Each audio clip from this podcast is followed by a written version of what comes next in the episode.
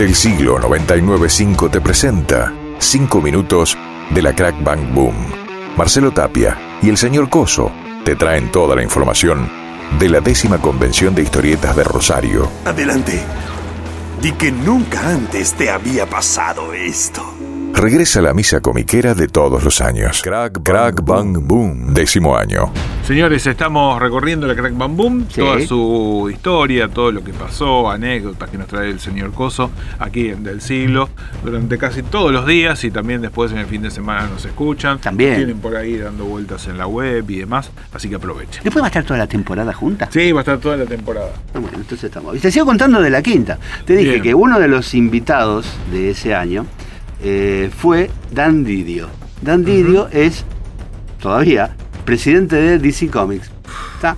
Eh, cuando nosotros avisamos que venía, porque lo, lo- lo queríamos traer porque es presidente de la DC Comics, porque a, a su vez también es editor, también es guionista, eh, queríamos hacer el contacto, porque también un poco es lindo provocar. ¿Por qué? Claro. Porque en cuanto pusimos que venía Dan Didio, saltaron todos los detractores. Lo de que la tiene, Marvel. Y mucho. No solo de la Marvel, hay mucha Ah. gente que incluso ama a DC, pero lo odia a él. Ah, por las decisiones editoriales que han tomado, que tomó. ¿Está bien? Bienvenidos al mundo de la Bienvenido historieta. al mundo de la amigo, que están historieta, escuchando. Dice, ¿está? ¿cómo que un tipo tomó la decisión editorial de publicar algo que molestó al público? Sí, pasa Eh, eso. También, el fan es también muy fan. vende. El fan Claro. es muy fan.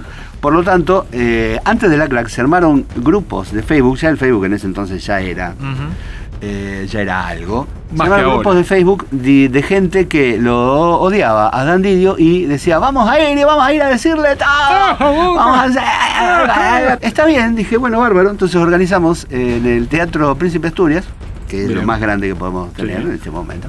No, después lo más grande fue otra cosa, pero vamos por el momento. En ese momento Sí. teníamos ese lugar, dijimos, Hermoso. bueno, 500 eh, personas. 500 personas. Nosotros Bueno. hemos hecho, o sea, siempre la claro, desde la primera eh, teníamos el- la suerte de poder contar como Parque sede España. al Parque España, entonces Sí. dijimos, bueno, así que hay mucha gente que quiere ver a Dan Didio, lo vamos a tener a Dan Didio. Dan Didio estuvo una hora y media contestando absolutamente todas las preguntas, Oh. muchos eh, que yo reconozco por haberlos visto por internet, gente de, de afuera, digamos, de Sí. fuera de Buenos Aires, de Córdoba, de, vinieron hacia Rosario, fueron a ese panel y cerraron la boquita de una manera tan hermosa.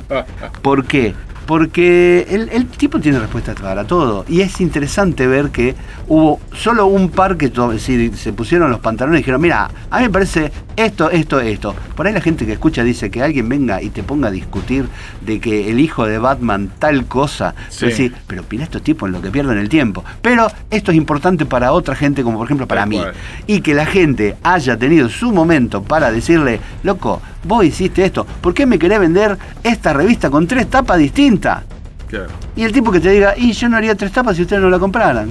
Claro. Y listo, chao, pasamos a otra cosa. Hay que ver el contexto también para que la gente que no entiende nada, no, Sí. no que no entiende, sino que todavía no ha entrado en el mundo de- del cómic y de la historieta, es que vos venís leyendo tal vez una saga de, de algún personaje que te gusta y de repente aparece algo que no te cierra. Exactamente. Cuando sos fan decís, eh, Eh. ¿por qué pasó acá? ¿Por qué me, me están metiendo esto? Sí que, a ver. Yo hace 30 Bueno, años que lo vengo leyendo y no es coherente Claro. que Batman se case con Gatúbela. Claro, claro. Y bueno. Alfred es tu padre, Batman. Alfred, no, tu eh, no. claro. Eh, mataste Ese- a Alfred, lo claro, jubilaste y pusiste una máquina. Eh, ah, bueno, ese tipo de cosas. ¿Y después qué pasa? Ah, no, vino alguien, vino el, el, el- el- lo digo así en general como total, vino el poderoso del tiempo, apretó un botón, pum, borró todo lo que hicimos durante los últimos cuatro años y volvemos al punto anterior. ¿Por Estuvo qué hiciste este esto? señor en la quinta. Estuvo este señor en la quinta que tuvo toda la determinación de hacer todo eso y la gente tuvo un encuentro.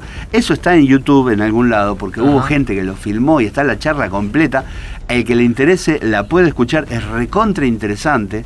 Yo la verdad que es uno de los momentos así que más me más disfruté y- e incluso se me pasó el tiempo. Una hora y media estuvo el tiempo. Claro. Una hora y media. Eh, que no es poco. ¿eh? No, no es que no es poco. Así aguantando el ida y vuelta con la gente. Me encantó. Así que eso pasó en la Crack Común 5. En las 5, señor, estamos a mitad de camino, todavía falta y el año que viene estaremos contando lo que pasó en la 10, porque no Pero vamos por a poder supuesto. contar, o sea, podemos contar lo que va a pasar. Por supuesto, no medias. Pero bueno, Atención porque ¿Qué? vamos a empezar este, ¿Qué? a que tengan una entrada, que tengan Ah. cosas, Ah, pero qué bueno. Algunos pequeños regalos. Ah, ¿yo puedo Y participar? demás, redes sociales. Y seguramente no te las vamos a hacer muy complicadas. Eso de arrobar a tu tía, arrobar a dos amigas. Y ¿A robar a la tía? Sí. A dos elefantes. la tía, tres ¿qué te gatos. hizo porque la Vio- robes? vio Vio Pobrecita. que hacen el concurso. Bueno, ahora robar a tu A mí me y robaron el teléfono y el otro día, pero yo no voy a robarme a mi tía. No, no, bueno. A lo mejor algún ahorro para comprarse otro nuevo. sí. Es verdad, capaz que verdad. sí. Crack Bam Boom, del 10 al 13 de octubre estamos acá, en del siglo 99.5. Crack Bang Boom.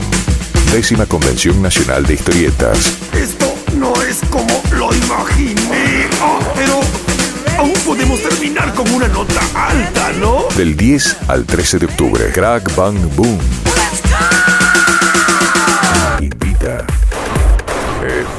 Del siglo.